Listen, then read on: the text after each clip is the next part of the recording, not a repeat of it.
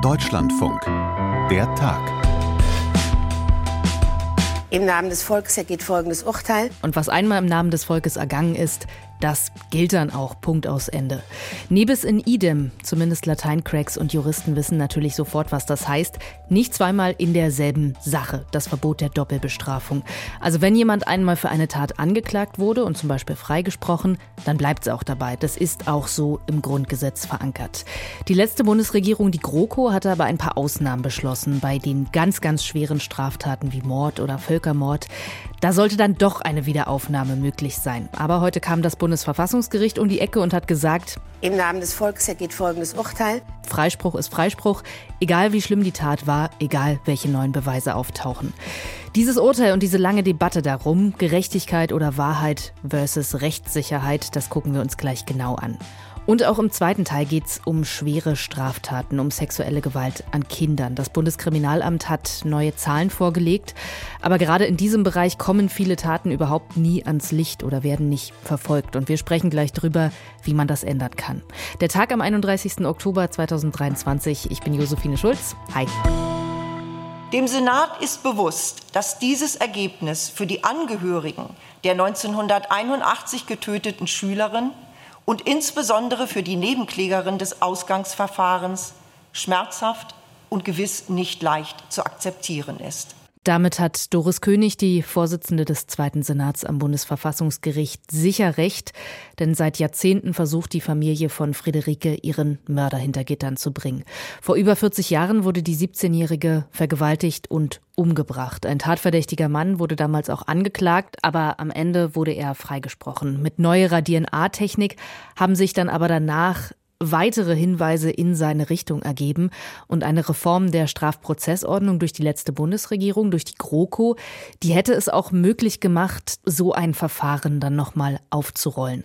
Aber das Bundesverfassungsgericht hat heute gesagt, nein, das geht nicht. Das wäre gegen die Verfassung. Dieser Grundsatz, dass die Justiz nur einen einzigen Schuss frei hat, um jemanden zu verurteilen, der wird nicht eingeschränkt. So, und wenn wir hier juristische Expertise brauchen, um das einzuschätzen und zu verstehen, dann holen wir uns wie immer Gudula Geuter aus dem Hauptstadtstudio ran. Hallo Gudula.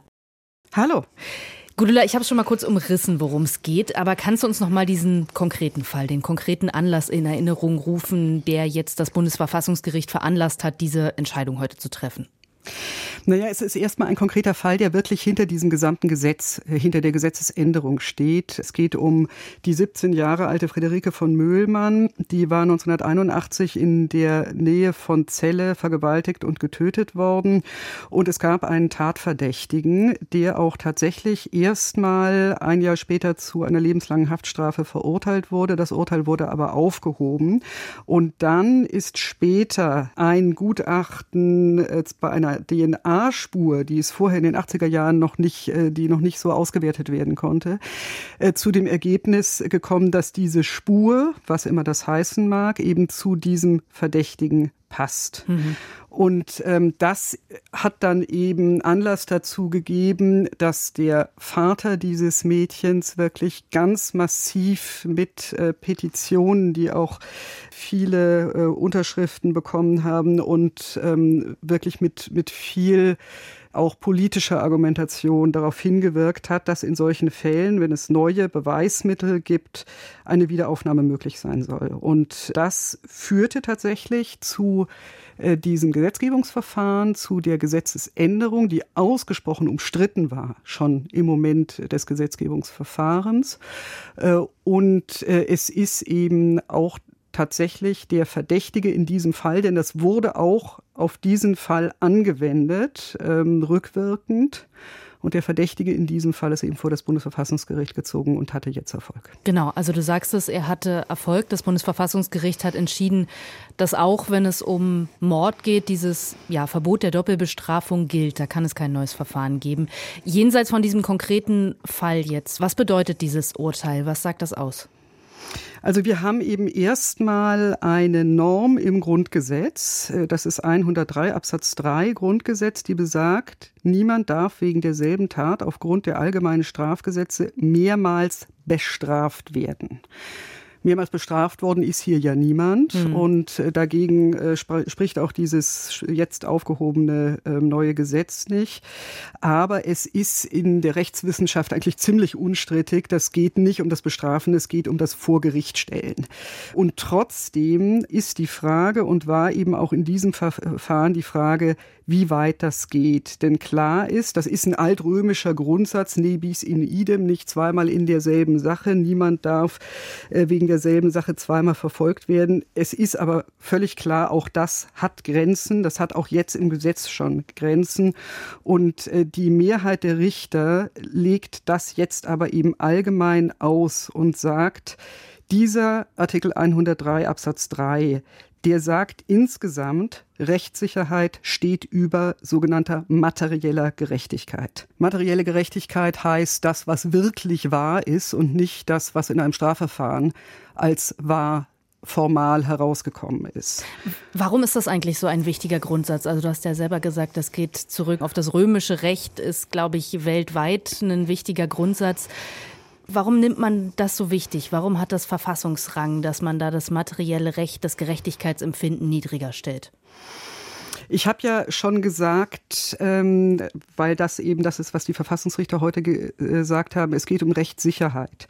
Es geht dabei auch um Rechtsfrieden und das lässt sich nicht einfach übersetzen mit Täterschutz, sondern das ist etwas, das eben Vertrauen schaffen soll in die Geltung von Urteilen allgemein.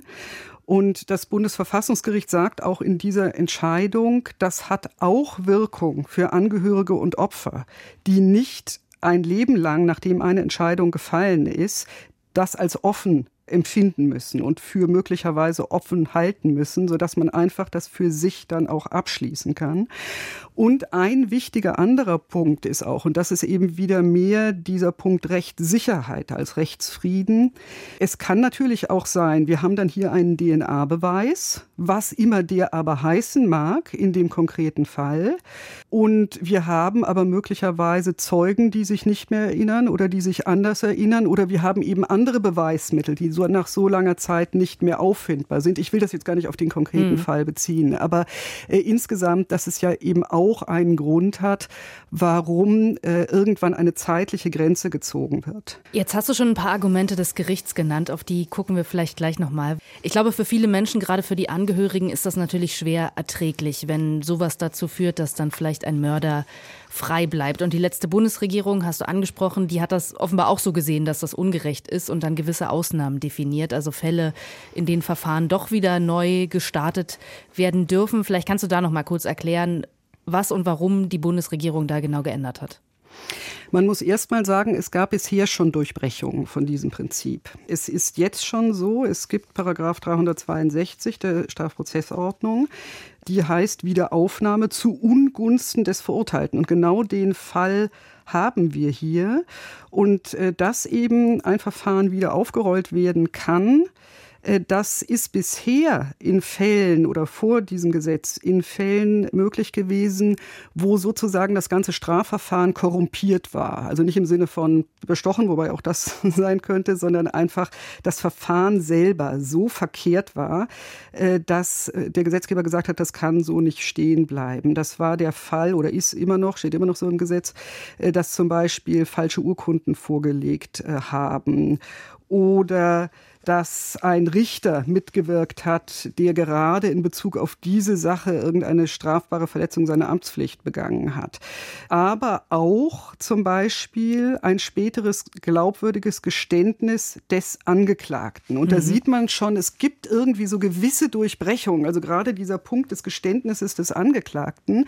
Da kann man natürlich sagen, und das sagen jetzt auch die Verfassungsrichter, naja, da soll nicht im Nachhinein tut, tut, tut, der Angeklagte ähm, das Gericht lächerlich machen können, äh, zum Beispiel. Also da geht es auch um die, um die Würde des Verfahrens, um die Würde des Gerichts. Aber man kann natürlich auch sagen, naja, ein Geständnis ist halt ein besonders gutes Beweismittel und warum soll das nicht auch in anderen Beweismitteln gelten? Und das ist jetzt dieser Punkt eben, was hat die GroKo 2021 getan? Die haben gesagt, äh, eine solche Wiederaufnahme zu Ungunsten des Verurteilten soll möglich sein, wenn neue Tatsachen oder Beweismittel Beweismittel beigebracht werden. Ich zitiere hier, die allein oder in Verbindung mit früher erhobenen Beweisen dringende Gründe dafür bilden, dass der freigesprochene Angeklagte wegen bestimmter Straftaten verurteilt wird. Diese bestimmten Straftaten sind nicht nur Mord, sondern auch Völkermord, Verbrechen gegen die Menschlichkeit, Kriegsverbrechen. Das heißt also Völkerstraftaten. Und in diesen Fällen sagt das, was ich eben zitiert habe, also nun, wenn diese neuen Tatsachen oder Beweismittel dringende Gründe bilden. Das heißt, da muss schon einiges kommen dann kann man wieder aufnehmen. Aber sie sagen nicht, wenn zum Beispiel neue DNA-Spuren kommen oder andere besonders sichere Beweismittel, sondern das kann genauso gut sein, dass sich ein Zeuge umentscheidet. Also das ist schon sehr, sehr weit formuliert, diese Gesetzesänderung, mhm. die man hier gemacht hat. Aber das bedeutet, die Entscheidung des Bundesverfassungsgerichts macht diese Reform nichtig. Sie bedeutet aber nicht, dass es niemals irgendwelche Ausnahmen von diesem Doppelbestrafungsverbot geben kann, weil da hast du ja gerade gesagt, da gab es oder gibt es eh schon welche. Heißt das, das Gesetz hätte anders oder besser gemacht werden müssen, wenn man das will, dass sozusagen durch zusätzliche Beweise ein beispielsweise Mordprozess wieder aufgerollt werden kann? Das, worum es der Mehrheit der Richter geht, das liegt nicht einfach nur daran, wie man das Gesetz formuliert hat, sondern das ist ganz klar in der Sache diese sogenannte materielle Gerechtigkeit das kann nicht sein, was den Ausschlag gibt. Also mit anderen Worten, es kann nicht sein, dass ich sage, ach, irgendwie stimmt das ja eigentlich doch nicht und ich weiß es besser und deswegen rolle ich das nochmal auf. Sondern das muss richtig gute Gründe haben, es reicht nicht einfach aus, dass man sagt, ich glaube, in Wirklichkeit war die Sache anders und da wollen wir doch noch mal sehen, ob ein neues Verfahren nicht möglicherweise dazu führt, sondern die Gründe, die es bisher gegeben hat und da kann es vielleicht auch noch andere geben. Das sind eben Gründe, die das Verfahren schützen und nicht die sogenannte materielle Gerechtigkeit. Und zu dieser materiellen Gerechtigkeit hat Stefan Kohnen vom Deutschen Anwaltverein heute Mittag im Deutschlandfunk gesagt, Materielle Gerechtigkeit ist eine Vorstellung, die, glaube ich, noch nicht mal in der Gesellschaft uneingeschränkt geteilt wird, was materielle Gerechtigkeit ist. Und es appelliert ans Bauchgefühl. Und man kann nicht die gesamte Verfassung relativieren, indem man sagt, darüber steht immer noch die Frage, passt das dem Bauch oder nicht. Da muss man das geschriebene Recht ändern. Das ist das Prinzip eines Rechtsstaats.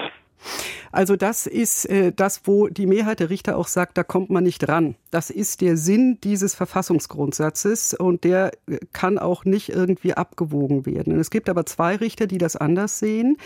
Die sagen auch, nee, grundsätzlich soll man da auch nicht ran.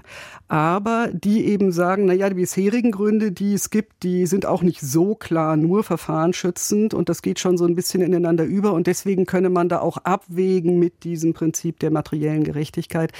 Es ist tatsächlich so, dass es in der Rechtsprechung umstritten ist. Ich würde mal sagen, die ganz überwiegende Mehrheit sieht es so, wie die Verfassungsrichter mhm. es jetzt sehen, die Mehrheit der Verfassungsrichter. Ich würde trotzdem noch mal auf diese Argumente gucken, weil ich mir vorstellen könnte, ohne jetzt eine konkrete Umfrage gemacht zu haben, dass viele Menschen, viele Nichtjuristen, viele Laien diese Entscheidung des Bundesverfassungsgerichts nicht so nachvollziehbar finden. Also zum Beispiel Gerade wenn es darum geht, Rechtssicherheit, Menschen sollen nicht ewig strafrechtliche Verfolgung befürchten müssen. Dafür denkt man ja, gibt es eigentlich die Verjährungsfristen. Aber wenn man sagt, bestimmte Straftaten, die sind so schlimm, die verjähren nicht, dann ist das doch genau der Punkt, dass man sagt, Mörder sollen sich niemals sicher fühlen. Die haben das nicht verdient, dass man irgendwann sagt, okay, ist so lange her, lassen wir jetzt auf sich beruhen, oder?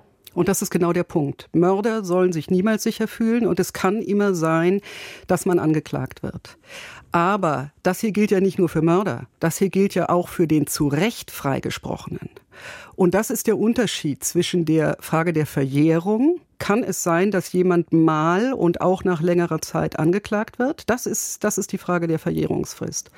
Oder muss jemand dauerhaft äh, sozusagen unter dem Fallbeil stehen, auch wenn er das Verfahren schon mal hat über sich ergehen lassen? Und wie gesagt, das trifft auch den zu Recht freigesprochen. Das ist also, äh, deswegen hatte ich auch vorher gesagt, das ist nicht einfach Täterschutz. Aber ist das in der Praxis so wahrscheinlich, dass jemand, der korrekt freigesprochen wurde, dass da ein Verfahren dann nochmal aufgerollt wird? Und selbst wenn es davon vielleicht wenige Fälle gäbe. Also natürlich ist das, nehme ich mal an, schlimm, in einem Mordprozess Angeklagter zu sein, aber diese Zumutung, das im Zweifel auch mehrmals durchmachen zu müssen, fänden jetzt wahrscheinlich viele weniger schlimm als die Vorstellung, dass ein Mörder ungestraft davonkommt. Also warum wertet man das so viel höher als die vielen anderen Motive. Jetzt hat der Anwalt, den du gerade eingespielt hast, von Bauchgefühl gesprochen, aber es geht ja da auch um den Schutz der Allgemeinheit beispielsweise. Es geht ja um ganz viele Gründe, die dem entgegenstehen könnten. Ich sage einfach mal, weil Recht nicht mit Wahrscheinlichkeit funktioniert. Recht beruht auf Grundsätzen. Und auch wenn es selten ist, ändert das möglicherweise nichts daran, dass der zu Recht freigesprochene sich einfach dauerhaft unsicher fühlen würde, auch wenn die äh, Wahrscheinlichkeit gering wäre. Und solche Argumente wie, das wird schon nicht so oft passieren, sind gerade, wenn wir von, und das ist ja ein grundrechtsgleiches Recht, über das wir hier reden, wenn wir von solchen Verfassungsprinzipien reden, einfach ein schlechter Ratgeber, würde ich sagen. Meine mhm. persönliche Meinung. Okay, dann letztes Argument. Ich habe mich ehrlich gesagt schwer getan, das nachzuvollziehen. Dieses Argument Autorität oder Vertrauen in die Institutionen, dass das das Vertrauen in die Justiz schwächen würde, wenn man da Ausnahmen macht bei diesem Doppelbestrafungsverbot jetzt in dieser Form. Verstehe ich ehrlich gesagt nicht. Also warum sollte das das Vertrauen oder die Autorität schwächen, wenn Gerichte und Ermittlungsbehörden anerkennen, wir sind nicht allwissend, wir entscheiden auf dem aktuellen Kenntnisstand und wenn sich die Technik weiterentwickelt oder neue Beweise kommen, dann sind wir auch in der Lage, falsche Entscheidungen zu revidieren. Würde jetzt mein Vertrauen persönlich nicht schwächen. Meins auch nicht. Und das äh, ist aber auch, glaube ich, nicht das, ähm, das Argument, das hoch oben steht in der Argumentation der Mehrheit des Gerichts. Dass äh, die Frage des Vertrauens äh, in die Institutionen und die Justiz ist eins, das man auch in beide Richtungen verwenden kann. Das äh, kann man genauso gut äh, für die Minderheit der Verfassungsrichter ins Feld, Richter ins Feld führen. Nochmal dazu eine Anmerkung. Ich hatte ja eben gesagt, es gab eine Minderheit von Richtern, die das anders gesehen hat. Die haben das in dieser zentralen Frage anders gesehen als die Mehrheit der Verfassungsrichter. Sie haben es aber im Übrigen im Ergebnis nicht anders gesehen, weil diese Entscheidung ja auch auf diesen konkreten Fall anwendbar sein sollte. Das war ja wirklich der der eigentliche Grund für das Gesetzgebungsverfahren. Und da hat auch diese Minderheit der Richter gesagt, das ist eine echte Rückwirkung und das geht nicht im Strafrecht. Das können wir nicht machen. Das heißt, für diesen konkreten Fall äh, ist es einstimmig, dass die Verfassungsrichter sagen, das geht nicht. 17.168 Kinder unter 14 Jahren wurden vergangenes Jahr Opfer sexueller Gewalt. Fast jedes siebte Kind jünger als sechs Jahre. Das sind krasse Zahlen, die das Bundeskriminalamt gestern vorgelegt hat. Das erste sogenannte Bundeslagebild zur sexuellen Gewalt gegen Kinder und Jugendliche. Aber von einem wirklichen Lagebild kann man eigentlich gar nicht so richtig sprechen, weil ganz viele Fälle gar nicht bekannt sind, nicht angezeigt werden und in vermeintlich geschützten Räumen hinter verschlossenen Türen passieren. Unter anderem darüber, wie man das ändern kann, habe ich vorhin mit Kerstin Klaus gesprochen. Sie ist die unabhängige Beauftragte für Fragen des sexuellen Kindesmissbrauchs. Das ist ein Amt, in das sie von der Bundesregierung berufen wurde im vergangenen Jahr. Schönen guten Tag, Frau Klaus. Hallo, grüße Sie. Frau Klaus, über 17.000 Kinder unter 14 Jahren wurden diesem Lagebild zufolge Opfer sexueller Gewalt im vergangenen Jahr. Das ist eine ja wahnsinnig hohe Zahl, wobei das auch nur die bekannten Fälle sind. Wie interpretieren Sie diese Zahl? Das ist, glaube ich, gegenüber dem Jahr davor eine ganz leichte Erhöhung. Aber sagt diese Statistik etwas darüber aus, ob es mehr sexuelle Gewalt gegen Kinder gibt oder sagt sie mehr etwas über die Ermittlungserfolge, über die Zahl der Anzeigen? Also wie muss man die interpretieren? Diese Zahlen zeigen zum einen, es gibt eine Vielzahl von Kindern und Jugendlichen, die in Deutschland hier und heute sexueller Gewalt ausgesetzt sind. Das sind die ermittelten Fälle, das ist das sogenannte Hellfeld. Wir wissen, dass das nur ein Teil der Dimension ist, weil es ein relativ großes Dunkelfeld gibt, das diese Zahlen nicht ausdrücken. Für mich wichtig an dieser Stelle in meinem Amt geht es darum, Kinder und Jugendliche besser vor sexueller Gewalt zu schützen. Und das heißt, wir müssen unsere Anstrengungen verbessern. Das hat etwas zu tun mit dem Dunkelfeld, von zu dem wir mehr wissen müssen. Wie viele Fälle gibt es tatsächlich? Und vielleicht auch die Frage der Ermittlungsansätze. Wie können wir mehr Fälle aufdecken und damit künftig Taten verhindern. Hm, weil Sie dieses Dunkelfeld ansprechen, dass das wahrscheinlich sehr hoch sein wird und Ihr Anliegen da auch ist, mehr Wissen zu generieren. Wie macht man denn das? Also das heißt ja nicht umsonst Dunkelfeld. Wie findet man die vielen Fälle, die hinter verschlossenen Türen stattfinden, die nicht angezeigt werden, von denen es vielleicht nicht mal Aufnahmen im Internet gibt, die man zurückverfolgen könnte? Wie, wie will man da überhaupt in die Nähe einer realistischen Schätzung kommen? Wenn wir nach Zahlen fragen, dann heißt das grundsätzlich, wir brauchen Forschung. Und ähm, Forschung in diesem Zusammenhang heißt, wir brauchen Angaben von Jugendlichen heute, wie ihre Lebensrealität ist. Das heißt, mein Bild dahinter ist, wir ähm, brauchen junge Menschen, mit denen wir sprechen, die wir befragen können. Wo ist der Ort, wo junge Menschen äh, in ganz Deutschland zusammenkommen? Das ist die Schule. Das ist die Schule. Und deswegen geht es mir darum, dass wir in den neunten Klassen zielgerichtet, übergreifend einerseits junge Menschen befähigen zu identifizieren, was ist sexuelle Gewalt eigentlich, was ist Missbrauch, wie unterscheidet sich das analog, also in der realen Welt zu digital, um dann zu fragen, mit welchen Dingen bist oder warst du konfrontiert. Und vollkommen klar, solche Dinge kann man nicht ähm, ad hoc unternehmen. Ja, aber das hätte ich Sie jetzt auch gefragt, weil das stelle ich mir ehrlich gesagt sehr schwierig vor, gerade bei einem so sensiblen Thema, wo es ohnehin für Pädagogen ja schon schwierig ist, an die Kinder ranzukommen, die Kinder gut zum Reden zu bringen, das dann in Form einer Studie zu machen in Schulen, oder? Vollkommen klar, aber wir haben ähm, einen guten Vorläufer, das ist die Speak-Studie in Hessen. Dort hat ein Forscherinnen-Team genau das gemacht und ist in neunte Klassen gegangen. Die Klassen wurden entsprechend vorbereitet, wurden befähigt, nicht über die Lehrkräfte, die sind natürlich keine Expertinnen, sondern über Fachkräfte im Bereich Kinderschutz, ähm, Prävention, die da dabei waren. Und die Ergebnisse waren sehr vielversprechend. Das heißt, ja, wenn man einen guten Rahmen schafft, wenn man das Ganze professionell aufsetzt, dann profitiert sowohl eine Schule, dann profitieren Lehrkräfte, weil Themen besprechbar werden, die sonst nicht besprechbar ist. Und natürlich braucht es dazu auch Fachkräfte, die dann auch ansprechbar sind ähm, für Kinder oder also für Jugendliche an der Stelle, ähm, die dann im Nachgang einer Befragung tatsächlich noch mit Menschen sprechen wollen, die mhm. sich auskennen, die sich beraten lassen wollen.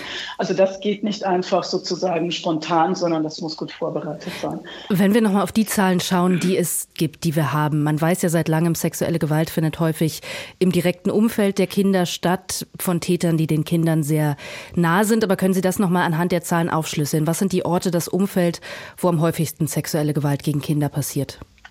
Tatsächlich ist es so, dass die Zahlen ergeben, dass das Gros, also deutlich über 50 Prozent, der familiäre, der soziale Nahbereich ist. Wenn man dann noch Organisationen, Strukturen dazu nimmt, in denen Kinder und Jugendliche sich aufhalten, sagen wir Vereine, Kirchen, ähm, Ballettschule, Freiwillige Feuerwehr, dann ist dieser Bereich sehr groß. Und das, was wir über die Täter wissen, ausgehend von diesen vorgestellten Zahlen, zeigt auch, Täter und manchmal auch Täterinnen sind vor Ort bei, in der Nähe der Kinder. Das heißt, es ist nicht der klassische Fremde, von dem man so häufig ausgeht, der von irgendwo kommt und, und, und ein Kind überfällt, sondern es sind Menschen im direkten Umfeld der Kinder, der Jugendlichen, die diese Taten begehen. Und deswegen ist es so wichtig, dass wir alle uns klar machen, dass sexuelle Gewalt nicht irgendwo dort passiert, auf dem Campingplatz, bei den Kirchen oder oder, sondern in unserem Umfeld und dass wir alle darin eine Verantwortung haben, besser hinzusehen und uns besser aufzustellen. Was tue ich eigentlich, wenn ich merke, hier verändert sich ein Kind, hier ist irgendetwas eigenartig. Aber gerade wenn es dann um den wirklich auch familiären Raum geht, ist das natürlich von den Menschen auch viel abverlangt, da vielleicht den eigenen Onkel, den eigenen Bruder, wen auch immer anzuzeigen aufgrund eines Gefühls, eines vagen Verdachts. Was sind denn da so konkrete Handlungsanweisungen oder Empfehlungen, die Sie Menschen mitgeben, wie soll man sich verhalten im eigenen familiären Umfeld? Weil wir wissen ja auch, dass viele Menschen immer davon ausgehen, bei mir passiert sowas nicht. Das passiert in der anderen Familie, aber nicht bei mir zu Hause. Wir haben klare Zahlen, dass die Menschen tatsächlich davon ausgehen, nicht bei mir. Sie haben gerade das Stichwort Anzeige genannt. Das ist ja nicht zwingend ein erster Schritt. Wenn ich mir klar mache, ich bin nicht Kinderschutzexpertin, ich habe davon keine Ahnung, ich habe nur irgendwie etwas, ein eigenartiges Gefühl, ich habe den jungen Menschen irgendwie angesprochen, ich merke, ähm, da sind Belastungen oder es gibt vielleicht auch irgendwie klarere Signale, dann muss ich wissen, an wen kann ich mich denn wenden, wenn ich nicht sofort zur Polizei gehen will, wenn ich nicht sofort zum Jugendamt gehen will. Wenn man gar, gar nicht weiß, wohin, dann empfehle ich das Hilfetelefon bei meinem Amt. Ähm, dieses Hilfetelefon, dieses Hilfeportal gibt sozusagen, da erreichen Sie Fachkräfte, die Sie in Ihrer Region weitervermitteln können. An wen kann ich mich wenden, bei wem kann ich mich niedrigschwellig, gegebenenfalls auch anonym beraten lassen. Und dann werden Sie ein Stück weit an die Hand genommen, und dann wird sich an der einen Stelle zeigen, ja, da ist gar nichts dran oder ich weiß jetzt, wie ich weitermachen kann und ich bin beruhigt. Und an anderen Stellen wird es darum gehen zu klären, was könnten nächste Schritte sein im Umgang mit dem Kind, dem Jugendlichen selbst oder eben gegebenenfalls auch mit dem Erwachsenenumfeld, also Vertrauenspersonen des Kindes, des Jugendlichen, mit denen man sprechen kann. Ich wollte gerne mit Ihnen nochmal den Bereich Ermittlungen und auch das Internet ansprechen, weil das ging ja auch hervor aus diesem Lagebericht, dass gerade die Verbreitung von sexueller Gewaltdarstellung gegen Kinder sehr stark zugenommen hat. Ist das Internet mittlerweile für Ermittler der, der Hauptermittlungsort, wo man über die Missbrauchsdarstellung an die Täter rankommt oder läuft dann doch das meiste noch über die klassische Anzeige der Kindergärtnerin vielleicht? Wir wissen, dass digitale sexuelle Gewalt massiv ansteigt. Das heißt, das bildet die Lebensrealität ab, dass jeder, jede heute ein Smartphone hat, eine Kamera, mit dem man aufnehmen kann, mit dem man dokumentieren kann. Und wir wissen, dass es einen riesigen Markt, auch Europa ist ein riesiger Markt, wo Menschen solche Missbrauchsdarstellungen von Kindern und Jugendlichen millionenfach abrufen. Das heißt, jeder digitale Fall im Sinne einer Ermittlung ist ja, im, ist ja das Ergebnis von tatsächlich stattfindenden Missbrauchstaten in der realen Welt. Diese Dinge lassen sich nicht mehr mhm. voneinander trennen und deswegen ist beides so wichtig. Und hat das eine auch das andere erhöht? Also hat die Digitalisierung, der massenhafte Austausch von Kinderpornografie im Internet auch die real stattfindende Gewalt gegen Kinder befeuert, weil man das ja auch öfter hört, dass in diesen Foren im Darknet jeder, der sowas konsumieren will, dann sozusagen auch selbst etwas beisteuern muss. Lässt sich das nachweisen, dieser Zusammenhang? Also wir sehen einen kontinuierlichen Anstieg der Fallzahlen im digitalen Raum. Das spiegelt sich nicht zu 100 Prozent auch mit den ermittelten, ausermittelten Fällen sozusagen, wo Täter überführt werden, die Missbrauchstaten begehen. Das, was wir aber feststellen, ist, die müssen überhaupt nicht ins Darknet gehen, um an Missbrauchsdarstellungen, um an Videos und ähnliches zu kommen. Das Problem ist ja gerade, dass Material von real stattfindender Missbrauch mittlerweile so vielfältig im Netz vorhanden ist und abrufbar ist, ähm, dass es geteilt wird über Telegram ähm, oder Messenger-Dienste, dass es geteilt wird auch selbst über, über Twitter beziehungsweise jetzt X und andere Social-Media ähm, Bereiche. Das heißt, sie müssen überhaupt nicht ins Darknet. Und natürlich senkt diese massive Flut von Material immer wieder ein Stück weit auch Hemmschwellen. Das ist das, was uns Wissenschaftler berichten, dass sozusagen die gefühlte Normalität, wenn ich mich in diesem Kreis bewege, auch Hemmschwellen bei Tätern senkt selber tatsächlich aktiv sexuelle Gewalt auszuüben. Hm. Diese gesenkte Hemmschwelle, vielleicht kann man es so sagen, sieht man ja offenbar auch bei Kindern und Jugendlichen selbst. Also gerade mit Blick auf Darstellung sexueller Gewalt hat man ja auch festgestellt, dass die immer häufiger selbst von Kindern und Jugendlichen konsumiert oder geteilt werden. Zeigt sich auch das in der ja, realen sexuellen Gewalt, dass da Täter häufiger selbst noch Jugendliche sind? Also wir wissen, dass für die reale sexuelle Gewalt, also jetzt im analogen Raum, ähm, Jugendliche nicht überproportional Täter sind. Das, was wir wissen, ist, dass es tatsächlich, ähm, Stichwort ähm, Schulhofpornografie, ähm, auf den digitalen Endgeräten von Kindern und Jugendlichen zunehmend auch Missbrauchsdarstellungen gibt.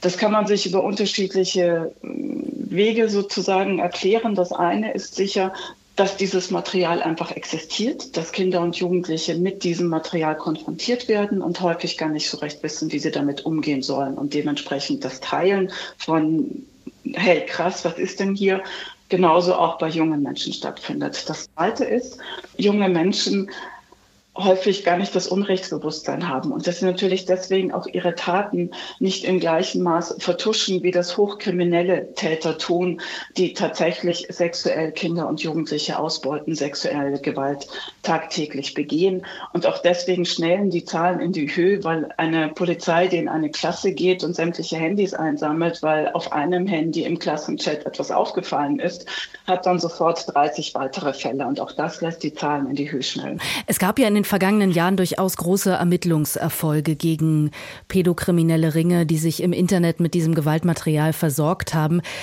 Sind da die deutschen Ermittlungsbehörden viel, viel besser geworden, einfach in den letzten Jahren? Oder profitiert man da eher davon, dass die USA da beispielsweise mit ihren Behörden, die das Internet durchforsten, viel auch teilen mit den Deutschen?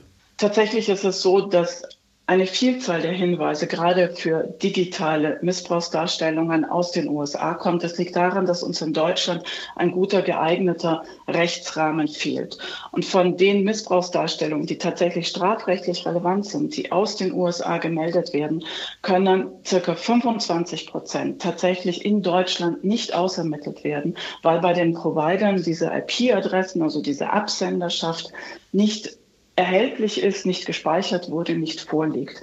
Und das ist natürlich verheerend, weil wir immer wieder wissen, dass wenn solches Material tatsächlich hochgeladen wird, ähm, dass das sehr häufig auch aktuelle Fälle betreffen kann. Das heißt, Kinder und Jugendliche, die heute sexuelle Gewalt erleben. Und deswegen müssen wir alle Ermittlungsansätze gut nutzen können, damit wir hm. sexuelle Gewalt beenden oder verhindern. Aber verstehe ich Sie da richtig? Also Sie kritisieren da auch einen Mangel an Befugnissen der deutschen Behörden, dass dann vielleicht vieles am Datenschutz scheitert? Oder also die Debatte gibt es ja auch immer mal wieder, dass gesagt wird, ja, wir brauchen unbedingt die Vorratsdatenspeicherung beispielsweise, was sehr umstritten ist.